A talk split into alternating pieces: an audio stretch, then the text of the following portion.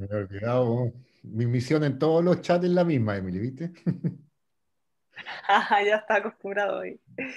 Tomamos todos los residuos para luego llevarlas a Puerto Mono o a Puerto Vara.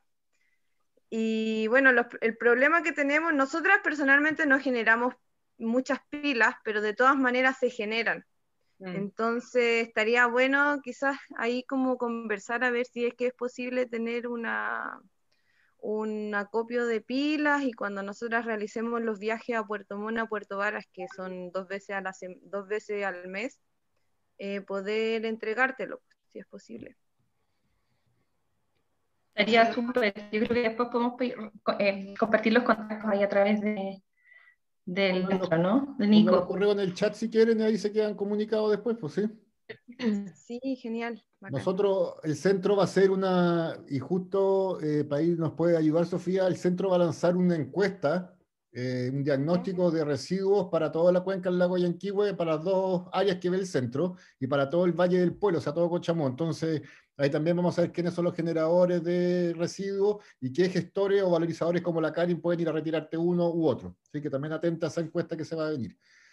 Ya, buenísima, porque, bueno, para contarles un poco, yo vine hace un par de años, yo soy ingeniera ambiental de profesión, y vine a hacer mi práctica acá al municipio eh, y elaboré un diagnóstico de la gestión de residuos sólidos municipales acá de la comuna, de Buenísimo. Cochamó. Así que ahí podemos compartir hartas cosas. po. Así que Súper. bacán, voy a esperar la encuesta. Ya pues, súper Sofía, gracias. Ahí quedan conectados. Match. Ya, excelente. ya, Caro, partamos, denos la bienvenida y partamos para aprovechar el tiempo. máximo. Bueno, bienvenidos a los que no me conocen y, y a todos los que están acá ya presentes. Mi nombre es Carolina. Eh, los perdí. ¿Están por ahí o no? Sí, No sé qué apreté.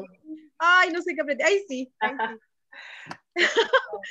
Soy Carolina del Centro de Negocios de Puerto Varas. Eh, me toca darles la bienvenida a ustedes. Algunos ya son caritas conocidas.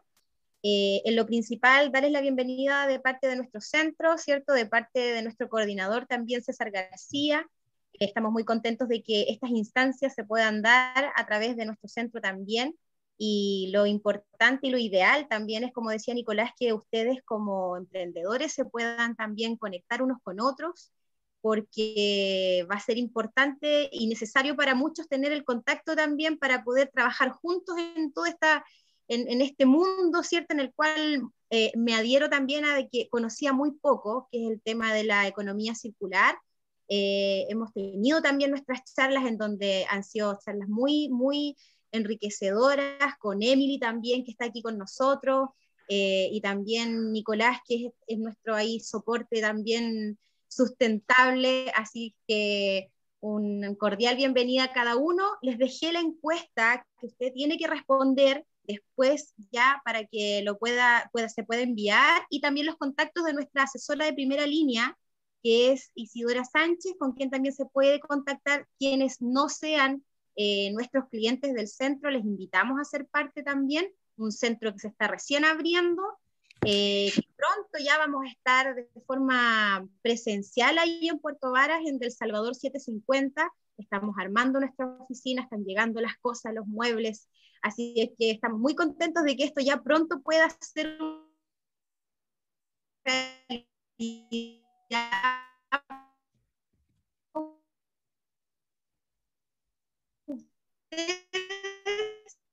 eh, acá, muchas gracias por hacer parte también del tiempo de esta charla de economía.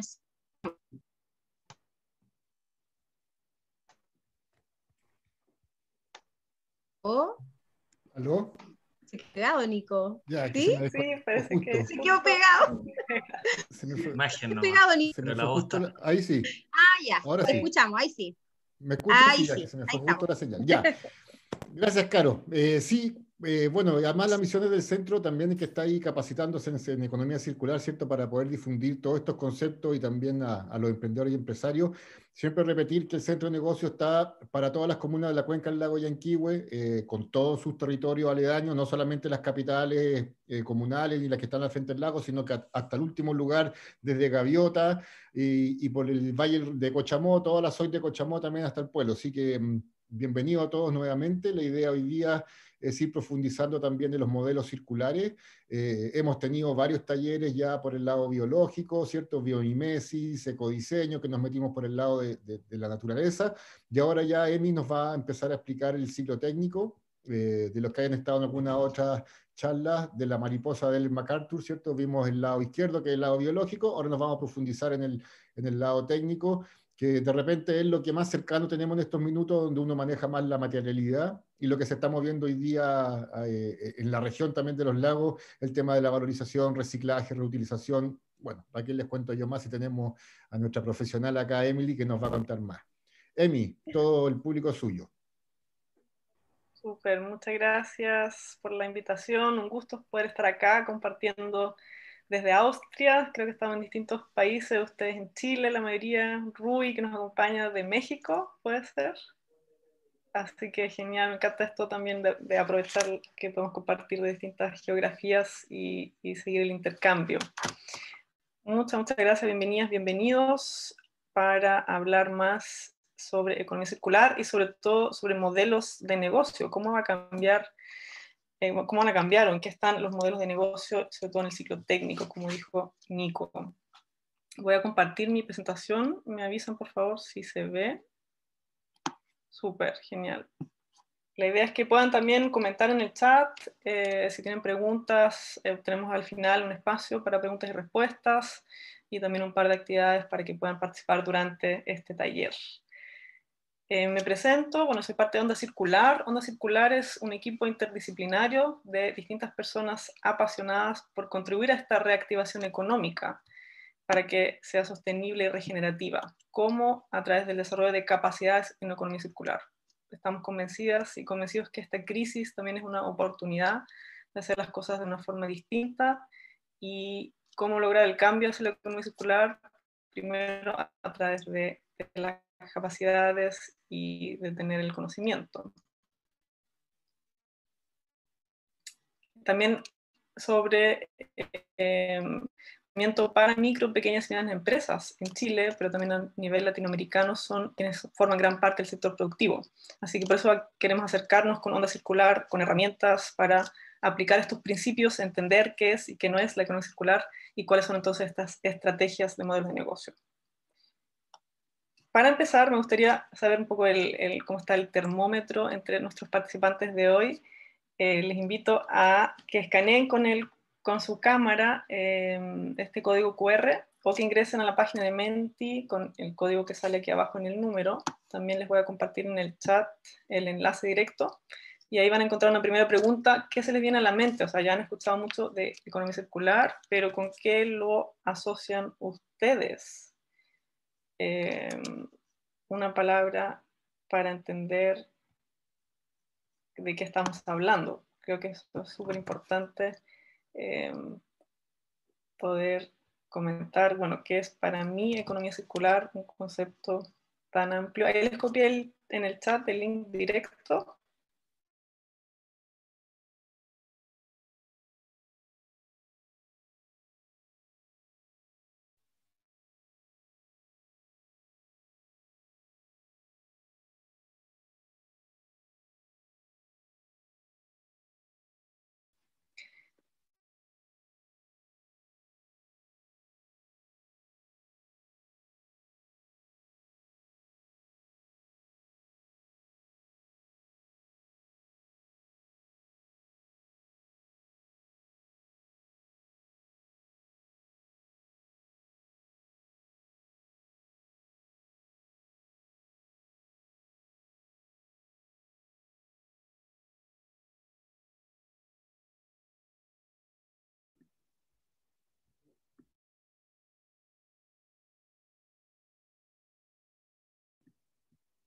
Javier. ¿A quién? ¿A quién se le fue la señal? Sí. Parece que a Emily. a Emily. Sí, estamos todos. Estamos todos. Sí, yo escucho bien. Entonces la Emi. Bueno, oye, les cuento que mm, en El Salvador 750 me acaban de aprobar el proyecto de huerto. Partimos mañana.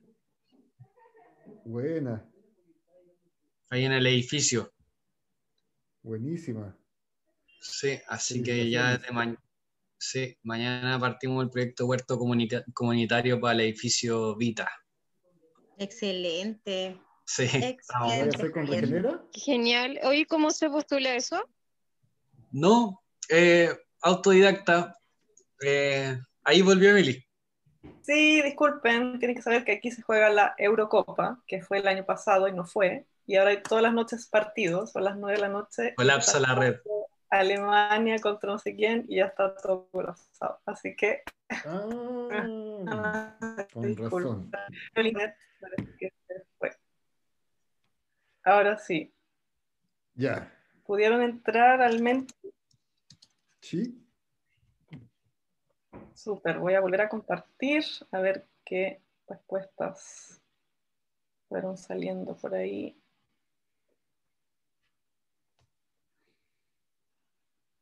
Ahí sí, genial. Problemas de la globalización nomás. Todos viendo el fútbol. Ahí sí, ¿verdad? Tenemos cinco respuestas que fueron todas distintas. Valorizar, colaboración, un cambio de paradigma y un impacto sostenible. Genial. ¿Hay más? ¿Quiere agregar nota? O el chat. Ahí valorizar.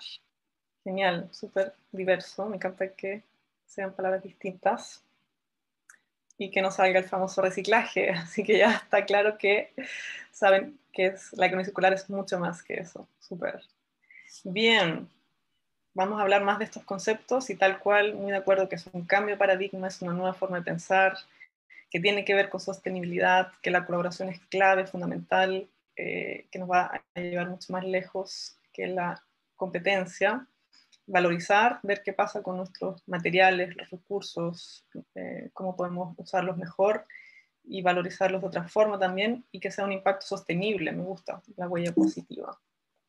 Genial. Voy a volver a la presentación para empezar entonces con algunos conceptos de lo que vamos a ver hoy. Primero, una frase que siempre me gusta comenzar. ¿Por qué economía circular? No podemos resolver problemas usando el mismo tipo de pensamiento que usamos cuando los creamos. Ya nos dijo Albert Einstein, famoso físico, y creo que aplica muy bien a este nuevo paradigma, como dijeron, este nuevo pensamiento. ¿por qué es necesario entonces transformar nuestro modelo en general? O sea, ¿por qué hablamos de economía circular? Porque es el contraste a lo que vivimos hoy en día de la economía lineal, ¿verdad? De sacar recursos, producir, fabricar, desechar, terminan el vertedero, se incineran, con suerte se reciclan, etc. No es economía del reciclaje, porque el reciclaje no nos va a salvar, no va a hacer un cambio, sino que necesitamos volver a pensar en ciclos, en círculos, ver, cómo pueden volver los materiales, los productos. Somos guardianes de lo que estamos creando en el planeta y cómo lo aprovechamos mucho mejor, por eso circular. Ahora hay muchos mitos y muchos también temas que la economía circular no es perfecta, no es que vamos a poder cerrar todos los ciclos o nunca va a haber, va a desaparecer eh, la basura o los residuos, pero es otra forma de qué tipo de materiales usamos y qué tipo de residuos entonces generamos seguramente conocen o han escuchado solo un resumen los límites planetarios, por eso el cambio. Hoy en día estamos generando demasiados em, gases de efecto invernadero, estamos sobrepasando límites que tienen que ver con nuestra capacidad de regenerar que tiene el planeta de por sí. Entonces, si ustedes eh, buscan información con detalles, está estudiando a nivel global qué pasa si perdemos eh, la biodiversidad, eh, nuestra integridad de la biosfera, qué pasa con los ciclos, la zona, las capas de ozono, etcétera, los aerosoles, todo eso, estamos sobrepasando los límites. Así que esto no va a ser sostenible, lo que queremos lograr, si es que mantenemos nuestro sistema económico y también de vida actual. El cambio climático también, o sea, ya lo venimos hablando desde hace muchos años, pero la economía circular completa esta imagen que es como el elefante blanco en, la sala, ¿verdad? Que lo vemos, pero no lo hablamos. Hablamos siempre de energía. Si se fijan en, el debate en, los medios, muchas veces el tema es la energía renovable, y en Chile es súper relevante, ¿no? Em, la energía por a través del sol, la energía a través de lo que podemos generar del agua, el viento, etc. Pero si solo nos enfocamos en, en minimizar estas emisiones y hacer un cambio de energía renovable, que es muy importante, igual solo vamos a lograr disminuir en, un 50% estas emisiones de gases de efecto invernadero. Todo el resto está en la forma de cómo creamos, cómo desarrollamos, cómo producimos los productos, materiales, la alimentación y sobre todo estos grandes sectores que puede ser la construcción, el tema de plásticos, los alimentos, aluminio. Entonces, la Ellen MacArthur, la fundación que lidera el tema, eh, ha hecho un estudio muy, muy eh, detallado para llegar a estos números y decir, oye, dónde está la otra parte de la imagen. O sea, tenemos que abordar estas emisiones que han sido ignoradas y eso lo hace la economía circular. Y en Chile también muy relevante, eh, ya es, esto no es una moda, no es algo que se le ocurrió a algunos hippies, a algunas personas que les encanta hablar del medio ambiente, sino que va a ser también parte de las políticas del Ministerio de Medio Ambiente con la hoja de ruta. Chile ha sido bastante líder desde los últimos años en hablar de economía circular, tiene su oficina de economía circular, y esta ruta que eh, se está aprobando tiene que ver con metas concretas, cómo logramos un Chile sin basura de aquí hasta el 2040. Tiene que ver con generar nuevos empleos, vamos a hablar también sobre eso. La economía circular busca, a través de estos nuevos tipos de modelos de negocio, generar nuevos empleos. Pero un poco también aquí con estas metas que vemos aquí, por un lado la ruta aún se enfoca en reducir los, em, los residuos municipales, por ejemplo, en aumentar la tasa de reciclaje, en, eliminar los vertederos ilegales, etc. Igual sí tiene, tiene, como lo ven aquí, un enfoque en, en, lo que es la gestión de residuos. Por otro lado, nos habla la hoja de ruta que esta transición tiene que ver con rediseñar materiales, productos, procesos, servicios de distintos sectores, pero también nos habla de un enfoque de ciclo de vida. ¿Qué pasa al final con mi producto? Y esa pregunta muchas veces no nos la hacemos. Producimos, tenemos un emprendimiento y o se va a la basura, o es el empaque, o el producto final, y pensamos que a través del reciclaje se puede solucionar. Pero esta es, como decía, otra forma de pensar, porque necesitamos innovar en modelos de negocios, desarrollar nuevas capacidades y generar, como ustedes ya lo dijeron, impactos positivos. Así que estamos todos alineados y alineadas, qué es lo que queremos, y nos basamos siempre en los modelos de negocio también en estos principios, que también vienen de la Fundación El MacArthur, que lidera el tema, y para recordarles, para entender esto es o no es economía circular, siempre nos ayuda tener estos tres principios en mente. Por un lado, buscamos mantener productos y materiales en uso al máximo valor el mayor tiempo posible. Vamos a ver cómo se concreta eso en la práctica. Buscamos eliminar residuos y contaminación desde el diseño. La basura es un error de diseño y queremos regenerar. Y ahí está la gran clave también, regenerar sistemas naturales, o sea, devolver algo, dejar una huella positiva. Y que nuestro crecimiento se desvincule de la extracción de recursos. No necesitamos constantemente extraer. Esa es la gran diferencia. Cuando hablamos, es lo mismo sostenibilidad, economía circular, también hay dos conceptos muy importantes cuando en el ámbito normal de sostenibilidad, las empresas que quieren ser sostenibles, hasta ahora muchas veces nos hemos enfocado en ser eficientes. Queremos gastar menos recursos, que está bien, gastar menos agua, energía, reducir la huella. Pero de nuevo, no va a ser sostenible a largo plazo suficiente solo pensar así, en solo ser menos malos o malas. ¿Cuándo hacemos el cambio? ¿Cuándo pensamos distinto y podemos ser una oportunidad para el planeta? Queremos dejar una huella positiva.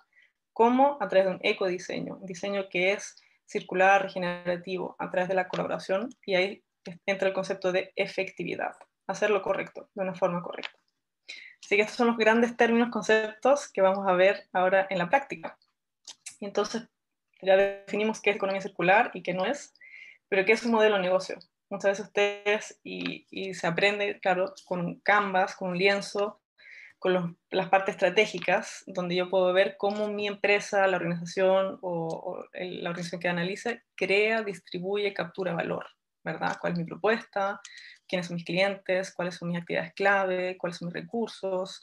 ¿Cuáles son mis costos? Etcétera. Ese es el canvas tradicional de Bosta Barda que se trabaja mucho y nosotros queremos hacer la diferencia. Ok, y ahora en un canvas circular va a haber otro taller más en detalle sobre el canvas simplemente, pero en la economía circular destruimos, perdón, en la economía lineal lo de ahora destruimos valor. No es que estamos creando valor constantemente, sino que extraemos, fabricamos, vendemos y al final sale un nuevo celular, hay que cambiarlo. Se destruyó todo el valor que se creó anteriormente. Eh, sale el último modelo de ropa, de coches, de zapatillas, de lo que sea.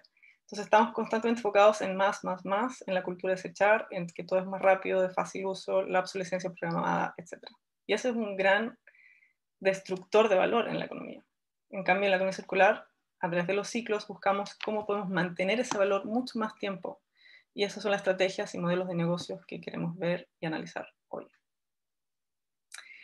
En resumen, esta es la comparación ecolonial lineal, eh, genera impactos ambientales negativos, no se hace cargo, eh, usa energía de fuentes finitas, los productos son diseñados para ser descartados, o sea, ni siquiera se piensa qué va a pasar después y terminan en vertederos, como a grandes rasgos.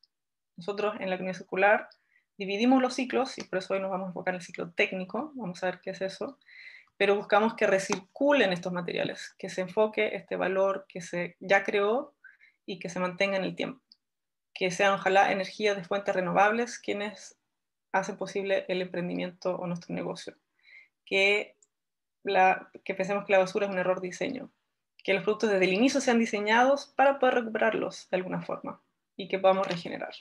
¿ya? Aquí el famoso diagrama de la mariposa, donde en el centro, como en la vértebra, en la espina, al medio, ven el sistema lineal que conocemos, fabricar, primero extraer, fabricar y desechar. afuera está abajo entonces lo que es las externalidades. El ciclo biológico son materiales que pueden entrar y volver a regenerar, que pueden estar en, contacto directo en el sentido con el planeta, con, con el medio ambiente, porque podemos, residuos orgánicos pueden ser compostados, podemos crear biogás, eh, podemos usar en cascada algo de madera, creando pallets, creando acerrín, volviendo así eh, como los ciclos naturales. Eso ya lo vieron también otros talleres, y yo en el ciclo técnico, que es el lado azul, al lado derecho, son muchos modelos de, la, de las R. Cuando hablamos de la economía circular nos dicen, sí, son las 3 R, son las 5 R, son las 9 R, son las 10 R. ¿Cuántas R son? Yo digo, bueno, no importa las R, eh, no es tan importante, sino que hablemos del, del diagrama de mariposa porque es mucho más sistémico, nos da toda esta eh, como gran imagen de, de todas las estrategias que son posibles. Pero sí, muchas palabras que queremos usar empiezan con las famosas R, que vamos a ver hoy también. Y aquí mi pregunta, ¿dónde está el reciclar? ¿Quién encuentra la estrategia de reciclar en el diagrama de la mariposa? ¿Quién ya lo detectó? El más externo. El más externo al lado derecho está en el ciclo técnico, es parte de la economía circular totalmente, pero es la última estrategia. Mientras más cerca estemos con el usuario o usuaria o el consumidor o consumidora, que es otra distinción importante, nosotros no consumimos una tele, no consumimos un mueble, no consumimos una zapatilla. Lo usamos, somos usuarios, usuarios y queremos extender esa utilidad.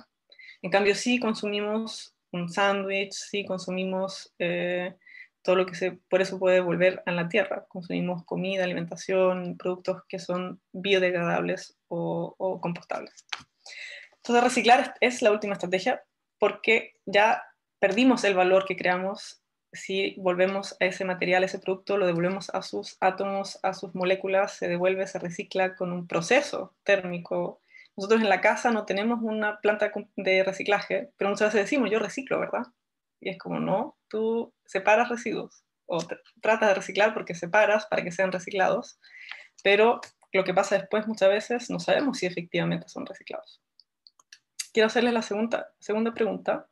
Nos vamos a enfocar en este ciclo técnico entonces hoy. Si vuelven al Menti, pueden escanear aquí o, el código, el link.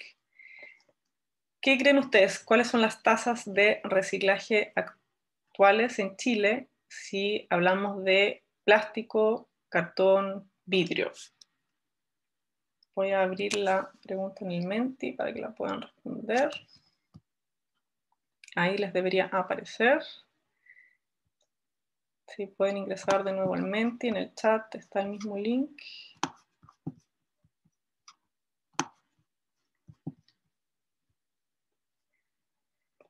De, en el extremo izquierdo, el porcentaje de la tasa de reciclaje está entre el 0 al 20%, o está en el 20-40, 40-60, 60-80, o de verdad ya alcanzamos más de un 80%.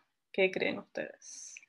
Ya hay una respuesta aquí, es anónimo, anónimo, así que no se preocupen, no vamos a saber quién respondió qué porcentaje, no va a haber notas, esto solo para tener una idea. El plástico, papel, vidrio, que son los materiales que más se reciclan. En general, ¿qué creen ustedes? Ok, ya hay cuatro respuestas. En el plástico, la mayoría piensa que alrededor del 20 al 40%. En papel ya es mucho más. En vidrio también, de un 20 al 40%. ¿Quién más? ¿Alguien más? No. Responde aquí. Pudieron entrar.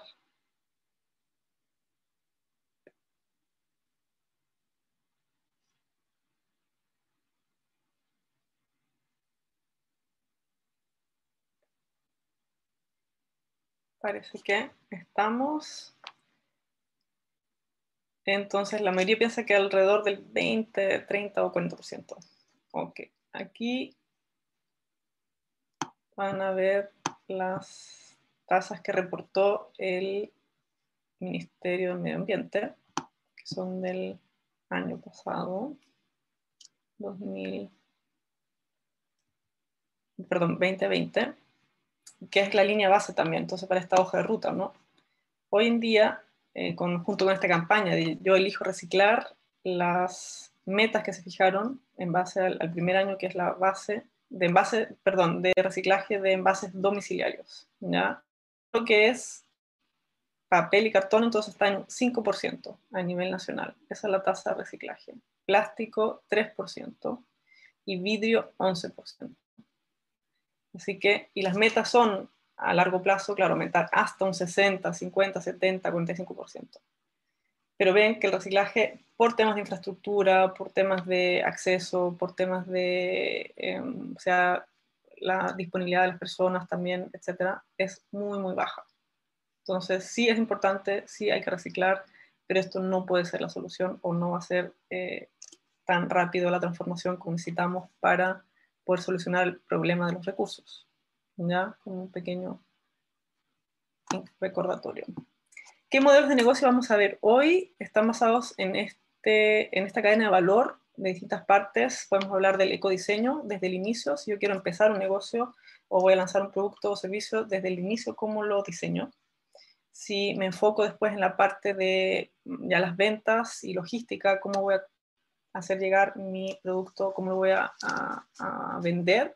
Podemos hablar de plataformas compartidas, un modelo que está hablando mucho y que eh, de verdad tiene mucho, mucho potencial es el sistema de productos servicio SPS, donde ya no vendemos el producto, sino que vendemos el servicio. Es muy interesante ese cambio y tiene em, varios ejemplos también que podemos revisar hoy. El otro, extender la vida útil en general, o sea, todas las R que ustedes conocen de reparar, reutilizar, remanufacturar, refabricar. Vamos a ver casos concretos y ejemplos de pymes que ya lo están haciendo. Y al final, recuperar los recursos. O sea, al final de la vida útil no hablamos de basura, de nuevo, porque no debería existir, sino que qué modelos de negocios ayudan a recuperar estos recursos en la economía circular. ¿Qué, ¿Qué, es ecodiseño? Que se habla mucho. ¿Qué entendemos por rediseñar?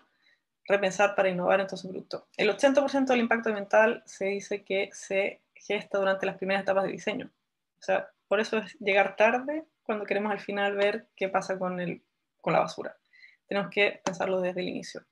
Y las estrategias son desmaterializar, o sea, ni siquiera tener que usar eh, algún recurso material concreto, se puede virtualizar o simplemente eliminar material que de verdad no es necesario. Usar materiales renovables, clave, que sea eficiente el uso cuando yo estoy diseñando algo que necesite ¿verdad? lo absolutamente mínimo en recursos, que sea modular, que algo que yo, yo produzco se pueda desarmar para garantizar que yo lo pueda reparar a, lo largo. Eso también es clave. La durabilidad, o sea, pensar al revés, no es la obsolescencia programada, sino que a largo plazo, que el cliente va a volver, porque lo va a poder reparar, lo va a poder mantener conmigo, yo lo voy a poder eh, reusar, etc. Entonces, crear otra relación también con el cliente. Y el desmontaje, o sea, garantizar que cuando sí llega al final de la vida útil, ¿qué va a pasar? Que sea desmontable, que, sea, que se pueda recuperar de alguna forma.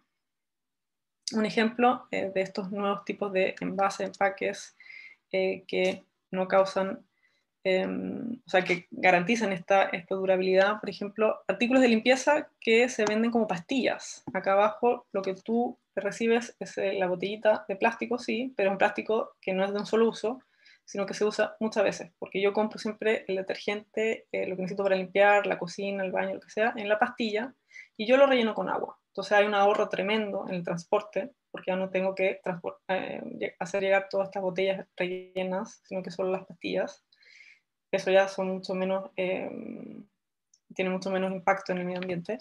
Y el cliente simplemente se enfoca de agua, si está accesible, claro que la tengo disponible, puedo usar este tipo de artículos de limpieza.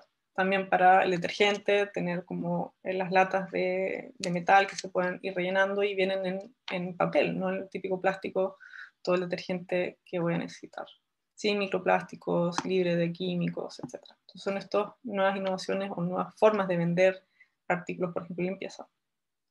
Hay una certificación famosa em, en, el mundo de economía circular que es de la cuna a la cuna, que habla de esto. O sea, yo me aseguro que no va de la cuna a la tumba, que va a morir en alguna parte, sino que se puede volver a usar. Y esta certificación, si ustedes la buscan en internet, em, pueden buscar varios ejemplos que habla de las categorías de si son materiales saludables o no, si, son circulares, si han sido creados con energía limpia y renovable, cómo ha sido el uso del agua y si, cómo han sido las condiciones también laborales, que factor social para crearlas. Tiene cinco niveles distintos de platino básico y hay ya varias empresas de distintos tamaños, de distintos países que se han unido a esta certificación para acreditar, sí, yo estoy generando productos eh, que tienen un impacto eh, que pueden ser parte de la economía circular. Así que las invitamos, los invito a, revisar en detalle porque se pueden inspirar. Hay materiales de construcción, hay materiales del uso del día a día como estas zapatillas o otros artículos de limpieza, hay jeans que sí son producidos de esta forma que se pueden em, reparar o que se pueden reciclar efectivamente al final o que usan materiales que no son tóxicos. Esa es la clave. Em, voy a mostrarles un video que es un resumen también de la Ellen MacArthur. El, la traducción en español suena un poco eh, rara, pero espero que lo entiendan. Y esto nos introduce a este nuevo modelo de, de, generar otros modelos de negocio.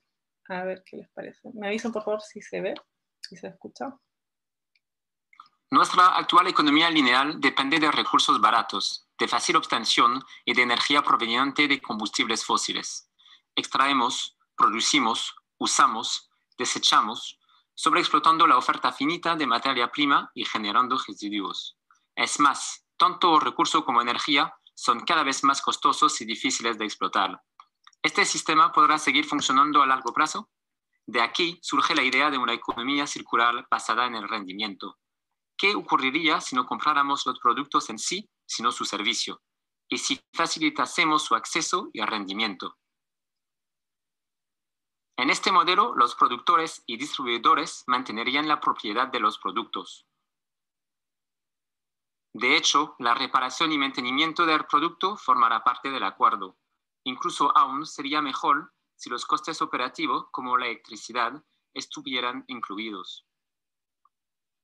Para las empresas tiene sentido retener materiales valiosos, aún más cuando su disponibilidad futura es incierta y si espera una tendencia al alza en los precios.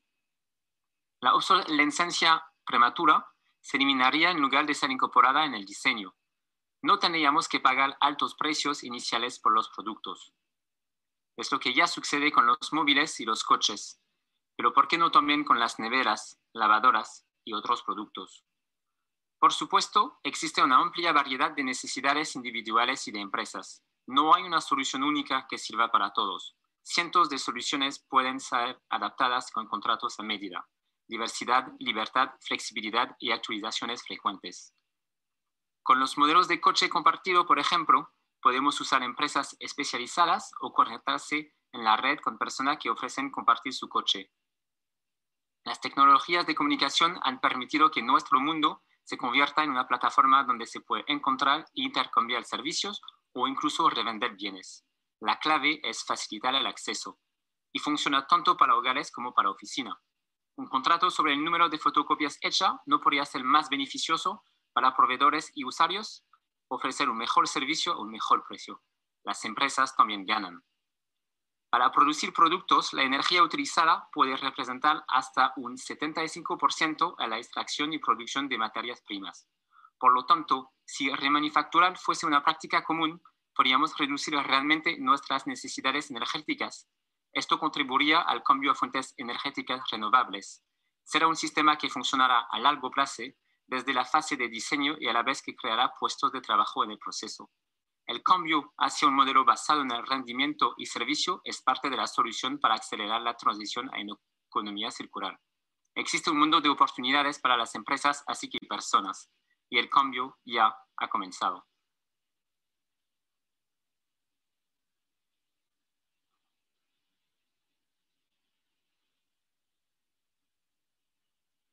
Si alguien ya conocía el video o los modelos que salen ahí presentados, ¿qué les parece?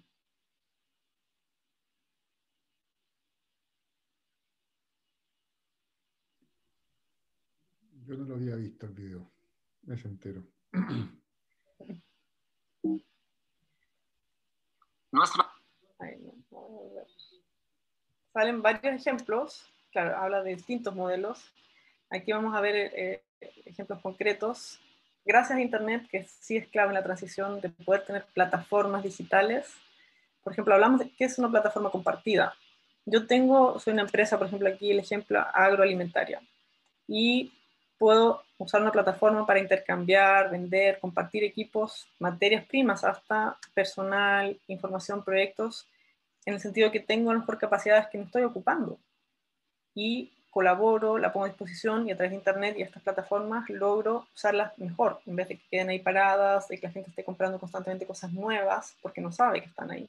Entonces se aborda de una forma distinta y yo pongo a disposición.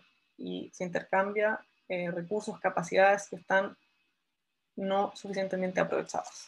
Esa es la idea. No pensar en lo nuevo, sino que cómo uso mejor lo que ya está aquí. Compartir activos, herramientas que muchas veces nos pasa en la casa, que cuántas veces usamos herramientas todos los días, muy poco. Entonces, ¿por qué no mejor intercambiar o compartir, comprar eh, estos activos de empresas, de organizaciones o hasta de, ahora en, en la pandemia sí se ha dado con con los domicilios, ¿verdad? Con los departamentos, de compartir mucho más. Entonces vamos en esa dirección. Este famoso modelo de sistemas, productos, servicios, servitización SPS, eh, el más conocido es seguramente el auto, no tengo que comprar un auto, sino que necesito trasladarme de un lugar A a B y puedo tener este modelo de acceso al auto. Hay una empresa grande, Philips, que también ya lo está haciendo, eh, que cambió el modelo, ya no vende las ampolletas, sino que el servicio de tener luz. Y ellos mantienen entonces en su propiedad, en su poder, todos los eh, materiales, todas las ampolletas, todo lo que necesitan, pero te arriendan el servicio. Entonces ellos se hacen cargo de la mantención, de la reparación, etcétera, y generan un contacto también mucho más a largo plazo, que solo venderte una vez la ampolleta. Eso lo están implementando con aeropuertos, eh, por ejemplo en Holanda, con empresas, etc. Se han dado un cambio radical en cambiar lo que venden. Ya no es el producto, sino que es el servicio. De eso abajo también es una, una fábrica de alfombras certificada con Cradle to Cradle de la cuna a la cuna porque garantizan que todo el material que usan está producido con condiciones renovables, etcétera, pero también que al final del uso son perfectamente reciclables o son perfectamente incorporables en otros productos que ellos necesitan. Entonces te arriendan tener 10 años ah, la alfombra o 5 o 3 o en tu oficina, pero ellos se hacen cargo. Entonces cae esto, lo que en Chile también ya está muy avanzado, la, la ley REP, la responsabilidad extendida del productor, de hacerse cargo al final, qué está pasando con mi producto, pero genera también otro tipo comercial y, relación con el cliente mismo para el acceso a lavar ropa, a refrigeradores, todos esos son modelos que se están implementando. En Chile también, eh, por ejemplo, ¿por qué típico estos equipos de eh, expedición, escalada, trekking, camping, muchas veces no se usan muchas veces seguidas, entonces, ¿por qué no arrendar, tener acceso? Yo no quiero comprar, sino que quiero poder usarlo. Entonces aquí Rental High Mountain en Chile también ya dio ese cambio y dijo, ok, y hay, también lo conocimos de ropa, em, más para las fiestas o ropa de gala, pero también, ¿por qué no para la ropa del día a día? Si hay mucha ropa en el closet que de verdad no usamos constantemente. Entonces, en vez de estar comprando, ¿por qué no la tengo un tiempo, la riendo, la devuelvo? Y así usamos mucho mejor y mucho más a largo plazo lo que ya está, en vez de crear constantemente, comprar y tener cosas nuevas. Esa es la idea de cambiar la mentalidad también. No es fácil, obviamente, no va a pasar de un día a otro, pero a eso aspiramos.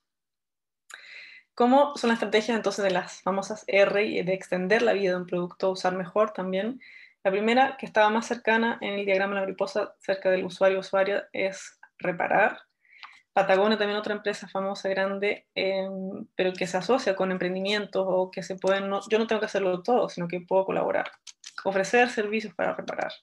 Reparar que a veces hay un agujero, algo, la cremallera, el cierre, y, pero está todo perfectamente usable. Entonces, cómo logramos reparar productos que están bien y que se pueden seguir usando. Repair cafés, también hay cada vez más esta tendencia ahora con pandemia, ¿no? Pero de que la gente se pueda juntar en cafés para reparar cosas. Hay también todo movimiento, si buscan en internet, hay fixit.cl o de su país, donde la gente comparte, colabora, sube manuales, sube instrucciones, sube datos para poder reparar tus propios aparatos electrónicos, que en realidad si tú compras algo deberías tener ese derecho a repararlo, pero muchas veces no se puede porque no están diseñados de esa forma, volvemos al ecodiseño, no están fabricados. Entonces también hay una parte ahí de leyes, de incentivos que tienen que cambiar. Reutilizar eh, al gramo, gran ejemplo chileno, que nació con este propósito de que la gente pudiera comprar a granel, al grano, y así eh, tampoco tener que pagar este impuesto eh, para la gente que no tiene tantos recursos y que no puede comprar los sacos de 5 kilos, 3 kilos, etcétera, sino que en el almacén del barrio. Y ellos también están full en la economía circular hablando de envases reutilizables, junto con códigos QR, con una app que la gente ni siquiera está todo virtualizado, ya no tiene que llevar la tarjeta ni la billetera, está vinculado este envase a la cuenta de la persona. Entonces, esta cuenta es la que se carga con dinero, la gente va a comprar con su envase reutilizable y eso ya es parte de la economía circular. De nuevo, no es grandes tecnologías, no es grandes cambios, es usar mejor lo que ya tenemos. Y entonces reutilizar envases, sean de detergente, de comida para perros, todo lo que ellos hacen, eh, ayuda mucho y es un gran aporte a, la economía. De segunda mano, no solo existe la ropa, que es a lo mejor lo más conocido que también obviamente es parte. Aquí un ejemplo de reutilizar de segunda mano, de vender inventarios inmovilizados, eh, que es para evitar que se conviertan en basura chatarra, es economía circular en Perú, partió esta empresa Bob, pero también ya está llegando a otros países. Pasa mucho y en Chile también, en el sector de la minería, de la industria, que tienen ahí parado, tienen parado todas las cosas que, maquinarias que no están usando, entonces vender. Ya no sería compartir solamente, sino que se puede generar segundo mercado, o sea, ropa, eh, perdón, maquinaria que es usada, reusada. Entonces, hay muchas oportunidades ahí. Veamos qué es lo que ya hay que se puede seguir usando. Renovar, ya nos estamos eh, alejando un poco del usuario, pero también eh, cuando hay aparatos electrónicos, sobre todo cuando hay productos que con un simple cambio, con una mejora, la pantalla, que eh, la cámara o algo que se pueda renovar, también hay negocios y pymes especializadas en esta. Refone es de Chile y hay muchas más hoy en día que también se dieron cuenta. O sea, esto no es eh, algo que tiene que ser 100% nuevo, sino que ah, renovando algunas partes quedan como nuevos los aparatos y se pueden volver a insertar en el mercado. Y eso también hace una gran diferencia. Remanufacturar. Lo mismo, por ejemplo, con muebles. Aquí Remuebla, una empresa eh, también de Chile, que nació porque habían oficinas grandes que cambiaban de dueño de la empresa, etcétera, y de un día para otro había que sacar todo el mobiliario, sacar los, los escritorios, las estanterías. ¿Y qué pasaba con todo eso? Normalmente se iba al vertedero. Y dijeron, no, aquí hay una materia prima y unos insumos increíbles, nosotros vamos a retirar cuando hay estos cambios de empresas, de dueños, lo que sea, y nosotros a partir de esto remanufacturamos. Y a lo mejor lo que antes era un closet gigante, una estantería, ahora va a ser un escritorio. Lo que antes era un escritorio, pero ya no se puede usar, ahora va a ser una mesa de living, etcétera, etcétera, etcétera. Y eso es lo que nos ayuda a extender la vida de un producto. Y es un negocio perfectamente viable, porque eso siempre va a existir y va a ser necesario. Así que les ha ido bastante bien también eh, en Chile empresas o pymes, eh, aquí una asociación de microempresarias eh, que usan todo lo que son los textiles usados, material usado, sobre todo jeans, que sabemos que tienen alta durabilidad, que es muy resistente. Entonces, como también se puede refabricar en este sentido, crear algo nuevo, sacando partes de algo que ya eh, no voy a seguir usando. Entonces, crear hasta accesorios, mochilas, etc. Y eso también es parte de, economía circular se usa también en otros ámbitos eh, de, mm, los, los motores de los autos, siempre donde vemos que hay partes que siguen siendo buenas, que las puedo seguir usando, cómo las incorporo en algo nuevo. Y reciclar, ya lo hablamos, es la última estrategia, es parte de por qué tengo que descomponer este material. Si tengo aquí, por ejemplo, un emprendimiento Ecofibra, que seguramente lo han escuchado, también chileno, ellos usan eh, ropa textil que a lo mejor ya no está buena, que de verdad va a terminar el vertedero, y la reciclan, la pasan por un proceso de reciclaje donde se descompone el sentido, lo que ya no va a ser la prenda, pero queda el material, la materia prima, y se procesa esta fibra para que sea un aislante térmico. Y esto se usa para construcción de viviendas. Y así también, además, logran disminuir el consumo de energía, porque ya no necesita tanta calefacción o aire acondicionado, ventilación. Así que es una ganancia en todo sentido. Y también les ha ido súper bien. Entonces es ver qué es lo que hay, y ahí sabemos que la industria textil es la segunda más contaminante a nivel global otros negocios que mezclan estas estrategias y no solo hacen una cosa, sino que Travieso eh, aprovecha la ropa em, que es de segunda mano, te dan puntos Travieso o te dan dinero por esa ropa, después ya la, venden, la arreglan o crean accesorios o la donan, la que ya no se puede usar, y también terminan con un reciclado en hilado textil, cuando de verdad ya la ropa no se puede vender ni fabricar juguetes o hacer otras cosas se asociaron con Ecositex y también, de nuevo, colaborar. Yo no tengo que hacer todo, es ver quién está en mi ecosistema, con quién me puedo alinear. Entonces ellos eh, incorporaron varias estrategias. Y finalmente, cuando ya llegamos al final de la vida útil, y sí hay residuos, encontramos este modelo de negocios que es muy interesante, que se llama simbiosis industrial. Simbiosis industrial donde distintas industrias y negocios conversan, se unen, porque lo que para ti es un residuo, para mí es un nutriente, es una materia prima. Y se ha creado esta plataforma, por ejemplo, en la región de Valparaíso, plataforma industriacircular.cl, pueden revisarla, con el enfoque en el sector de la construcción. El sector de construcción es tremendo también lo que generan en cantidades de materiales que no se aprovechan eh, a largo plazo. Entonces, lo que ellos de verdad es como un marketplace, pero de kilos de cemento, de kilos de madera que ya no sigue, sigue, usando, de plásticos, de cualquier tipo de, residuo que es para una empresa y para otros les puede servir y se compra. Entonces, crear estos mercados y eh, estimular la interacción a través de nuevo las plataformas, el Internet, que nos ayuda a comunicar eh, y poder vender. Y esto no solo en Valparaíso, eh, a nivel global, en Europa también lo he visto en varias partes.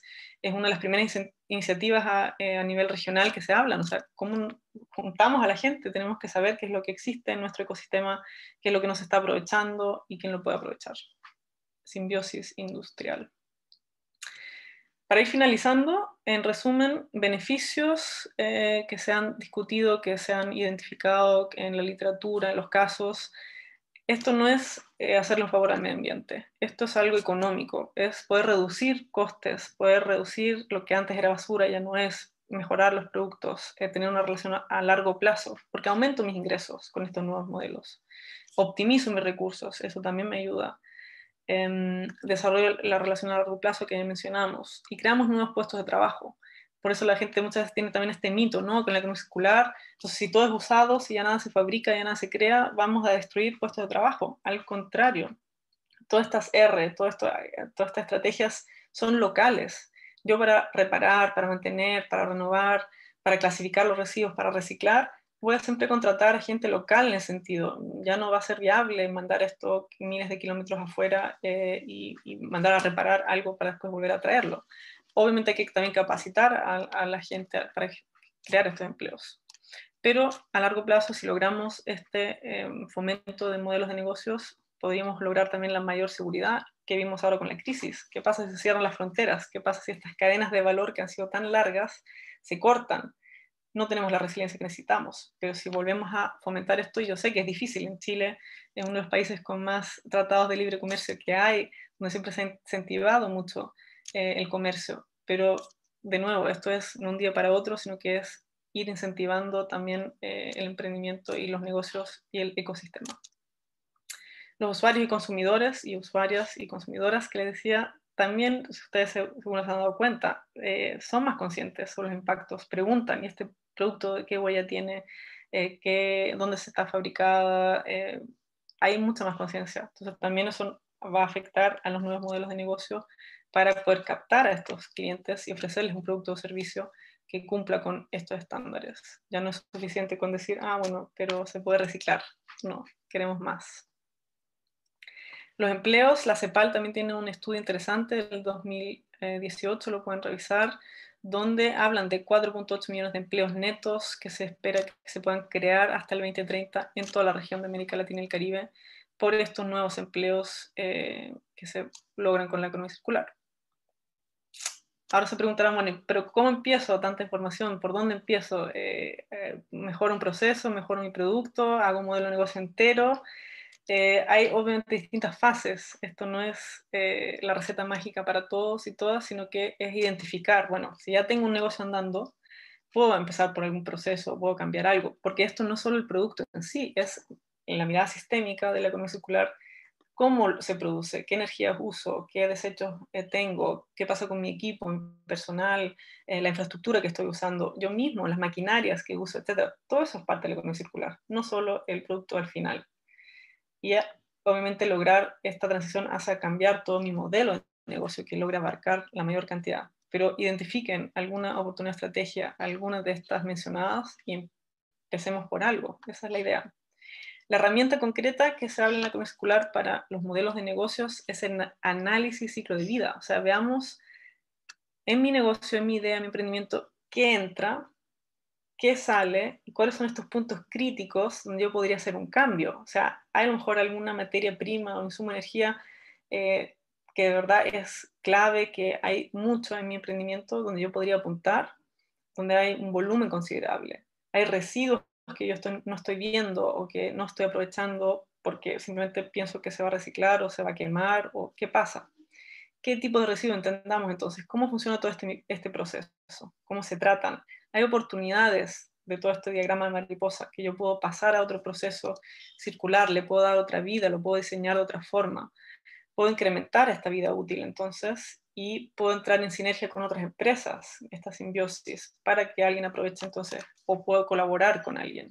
La idea es eso, no desperdiciar, eliminar de verdad la basura desde el diseño. En resumen, podemos hacer nuestras preguntas guías veamos en nuestro sector, en nuestro mercado, qué problema hay. Obviamente esto tiene que ser eh, rentable, no es, como decía, es un favor al medio ambiente, al contrario, es una oportunidad de negocio también. Desde el diseño, cómo lo voy a, plantear, con qué materiales voy a usar, la pregunta de los materiales es clave. Hay algo que sea de un solo uso, es lo que menos queremos en la economía, ¿verdad? Un solo uso de plástico, un solo uso de cualquier envase, de un solo uso eh, de algo que, que, estemos fabricando. Entonces, ¿cómo lo reemplazamos? O lo eliminamos, o lo reducimos. la infraestructura, mis equipos, mis activos, también ahí hay potencial muchas veces que no estamos viendo. Las R, ya las mencionamos, el producto servicio, eso es interesante. Ah, yo de verdad podría vender esto como servicio, no es necesariamente el producto. Podemos arrendar o pagar por acceso, etcétera de nuevo la simbiosis industrial, les invito de verdad a revisar más, a buscar sinergias con otros negocios, colaborar y medir. De verdad, necesitamos también empezar a entender no solo el estado de resultados, no solo los costos fijos, los costos variables, el margen, sino que qué estoy generando, qué huella, qué, cómo mido mi impacto. Y eso también, así se amplía el canvas circular, que van a poder ver en otro taller, eh, ya hablo también de un impacto, sea positivo o negativo, que necesito cuantificar, porque lo que no se puede medir tampoco se puede gestionar si yo no empiezo a medir mis impactos. Y hay dos herramientas que les dejo para finalizar que pueden encontrar en internet. Una que se hizo con KPMG, una consultora, y el eh, World Business Council de Sustainable Development, como es el, el, Consejo a nivel global de Desarrollo Sostenible de Empresas. Entonces es una herramienta métricas para empresas, realizadas por empresas, y en Chile Acción eh, Empresas también colaboró en la traducción, entonces hay una versión que pueden descargar gratuitamente en la página de, de BBCSD, aquí también está el link y tienen toda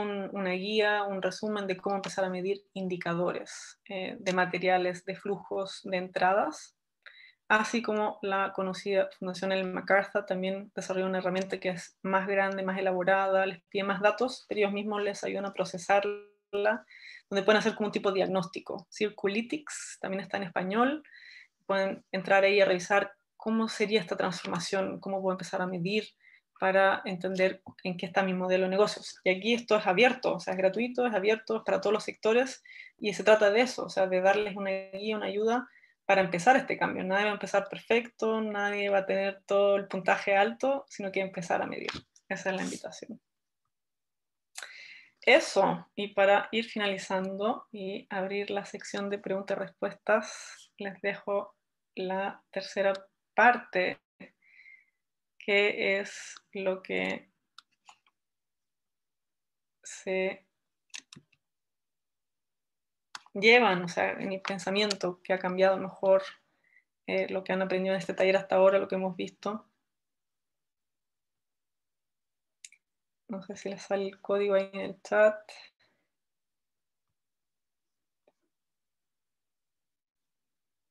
O lo puedo poner de nuevo.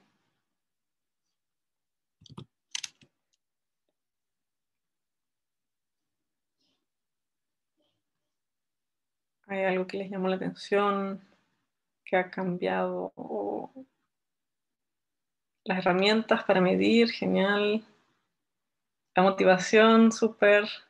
Pulir cada una de las matices, sí, son varias estrategias. Súper. Pensar en nuevas formas, innovar. La innovación es clave.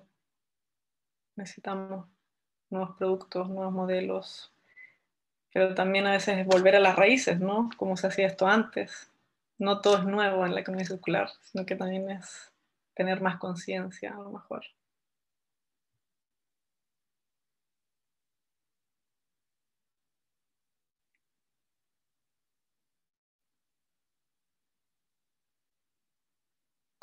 Bien, no sé si todos pudieron entrar al Menti. O a lo mejor no les Está cargando.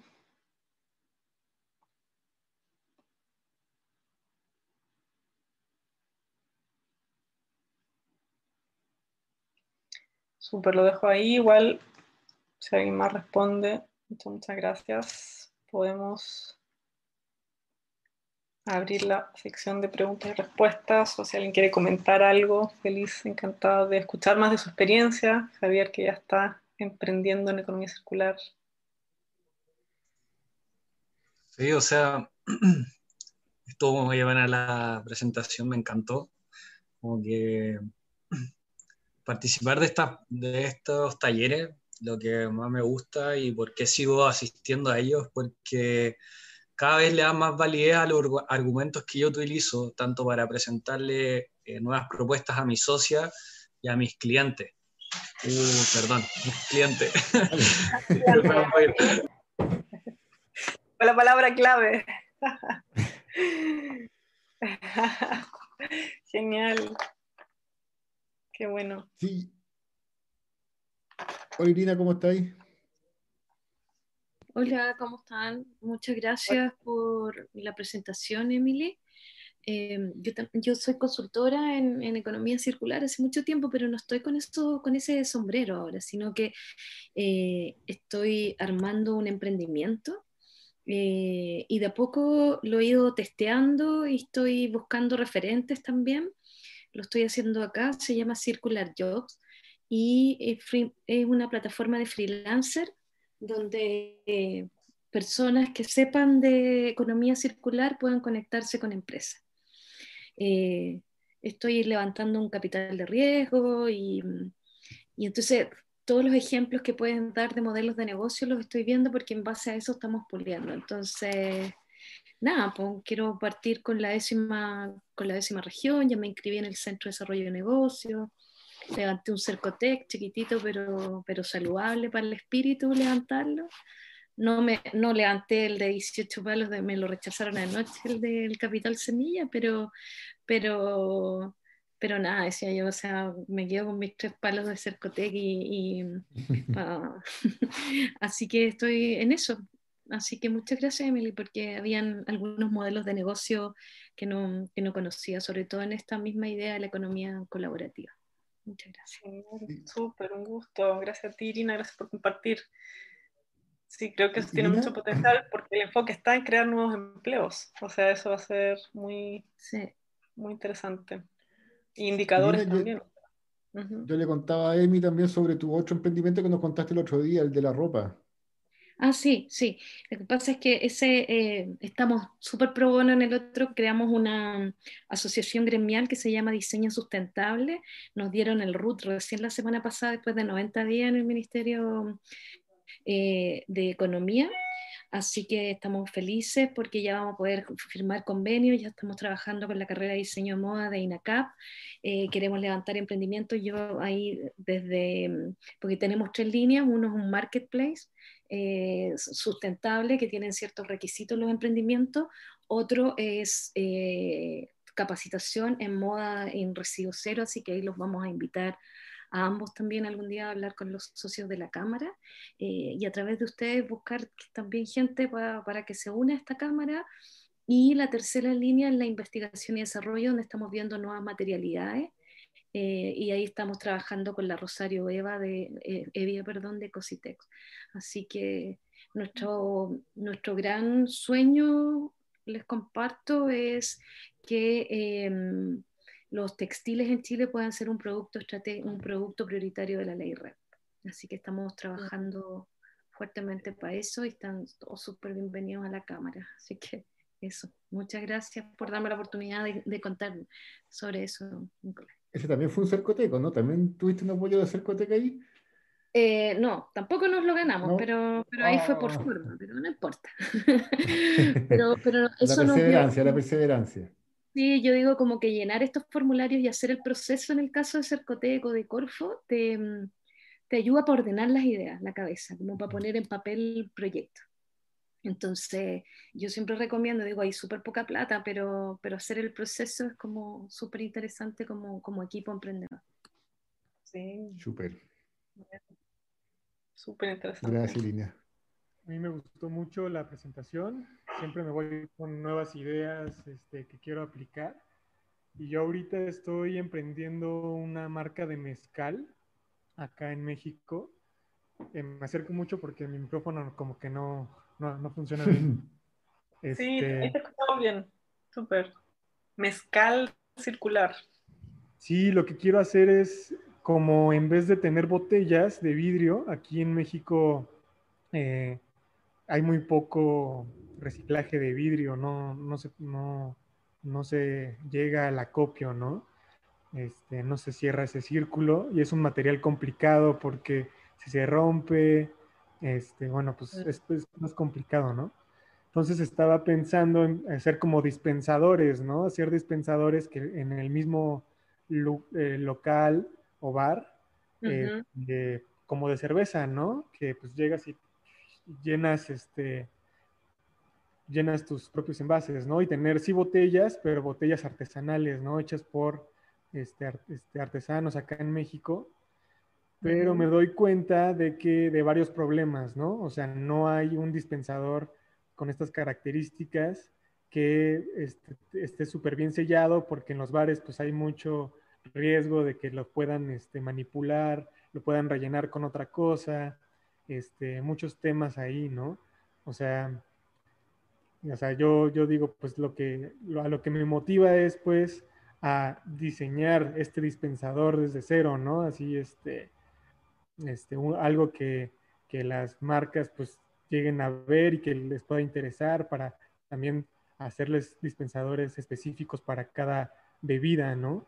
Este, pero cada vez me doy cuenta de que sí faltan más como este, plataformas colaborativas de innovación, ¿no? En donde el problema no sea como, ah, no, pues no hay presupuesto, este, no hay dinero, no se puede innovar, más bien pues, pues como quitarnos eso de la cabeza, ¿no?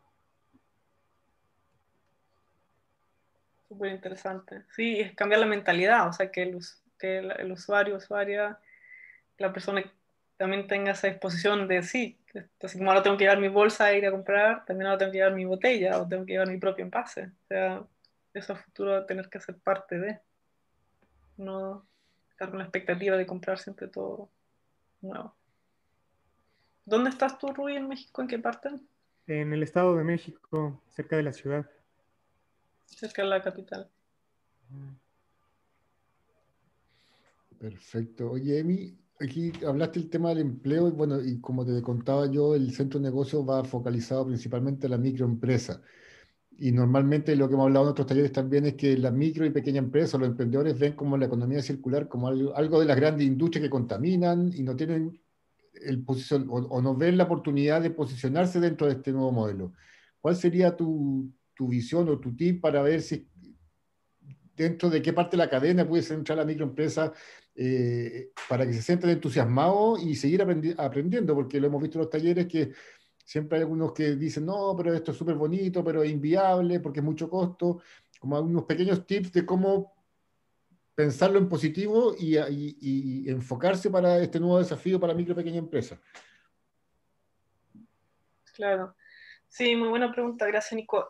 Yo diría que tiene que ver mucho en general, yo me acuerdo cuando daba talleres hace muchos años y que aún no hablábamos de economía circular, pero donde otros ven un problema, un emprendedor o una emprendedora ve una oportunidad. Y creo que eso es igualmente viable y tiene mucho que ver con la economía circular, solo que eh, se agregan estos otros componentes. Pero, o sea, ¿qué problemas vas a solucionar con tu emprendimiento? tenemos que partir por ahí. Tiene que ser algo rentable, algo que se hace falta, que es necesario, que va a dejar un impacto positivo y, de ahí empezar a ver, ok, ¿qué pasa en mi sector, en mi ecosistema? Eh, ¿Qué es lo que nos está aprovechando? Y si tengo claro el, el, desafío, porque volvemos a hablar de qué es, qué es lo que nos está aprovechando hoy en día, de dónde viene esa contaminación, cuáles son los residuos, cuáles son em, desafíos en, en, mi zona, en mi región, donde yo puedo de verdad hacer una diferencia y de ahí emprender y de ahí ver, ok, yo sí me hago cargo de esto y busco una solución. Busco una solución porque puedo colaborar con otra empresa, busco una sinergia, porque en mi modelo eh, uso materiales que sí son biodegradables, que son naturales, eh, que yo puedo reducir este tipo de, contaminación o de, generar basura. Creo que por ahí empezaría a, abrir mi mente, a pensar distinto, a, a considerar otros factores y también romper con ese mito, ¿no? Como, ah, pero si es para, más eh, amigable para el medio ambiente tiene que ser más caro. Creo que también hay mucho desconocimiento o mucho prejuicio o eh, como esos estereotipos que no tiene que ser así, al contrario. Si yo soluciono a alguien un problema, em, no, no, va a ser más caro hacer vasos como el famoso green glass que lo hace de botellas de vidrios que no se siguen usando. O sea, es una tremenda oportunidad, pero él vio ese problema, esa oportunidad y, y lo hizo. Entonces, creo que es también romper esas mitos o barreras y, hacernos cargo. O sea, solo tenemos un planeta y si no lo hacemos todas y todos, no vamos a llegar muy lejos. Súper. ¿Alguna otra consulta, duda, pregunta, observación que le quieran hacer a la EMI? Yo sé que Javier está atendiendo, pero seguro que tenía una pregunta por ahí. Pero ya la vamos, después le vamos a dejar de tarea a Javier que que ubique su, su, empresa, su local, en qué parte de la mariposa está. Ahí le vamos a mandar la, la tarea para que la pueda responder. Bueno, si no hay más, más dudas, y también ya que la EMI está en Austria, son seis horas más allá, así que ya está en el ocaso de la noche. Eh, agradecerte, Emi, por tu participación, por tu taller, siempre ilustrador, ¿cierto? Ir aprendiendo cada vez más. Y como les comentaba también al principio, la idea del centro de negocio es ir introduciendo estos conceptos, estos temas de economía circular eh, en el consciente colectivo de la cuenca del lago Yanquihue y Cochamó, porque realmente son temas que hay que, eh, que, hay que empezar a, a, entender, a conocer, para sacarnos este paradigma, o perdón, este, este prejuicio de que la economía circular es solamente reciclar o que solamente es cosa de hippie. Este es un modelo económico para los próximos años y para que nuestras próximas generaciones también puedan vivir lo que nosotros estamos viviendo. Y aquí lo hemos dicho siempre, hay un cambio de hábito de consumo de cada uno de nosotros que tiene que premiar a aquellas empresas que lo hacen bien y dejar de consumir a aquellas empresas que lo hacen mal. Si, no, si seguimos privilegiando a aquellas que lo hacen mal, las empresas tampoco van a tener incentivo, como se dice, de, eh, del garrote a la zanahoria. Así que de una de las dos maneras tendrán que aprender y nosotros votamos por ellas cada vez que consumimos. Así que, Emi, te dejo con la despedida aquí de, de, los, de nuestros auditores. Súper, no, muchas gracias por su participación, por su respuesta y preguntas. Y nada, sigamos colaborando, intercambiando. Mucho éxito a Rui, a México. Gracias por conectarte. Sí, gracias, Rui. Bueno, Ahí a ver si después la, las preguntas de Javier me las mandan después. Que está atendiendo. Muchas, muchas gracias. Gracias, Emi. Caro, ¿va a la última pregunta o nos vamos? Ahí está la Caro. Nos vamos nomás. No se olviden de la encuesta, por favor. Como dijo por ahí alguien, la encuesta es mi sueldo. Así que les invitamos nomás a ser parte de nuestro centro también, a quienes no lo son. Gracias, Emily. Gracias. Aunque apagué la cámara, pero escuché. Siempre, siempre aprendo algo. Así que muchas, muchas gracias. Súper. Muchas gracias. gracias, vale. Nico, también. Muchas gracias a todos. Gracias, Rubí. Karin, Javier. Que estén bien. Estén bien. Chao. Estén bien. Chao, chao. Adiós.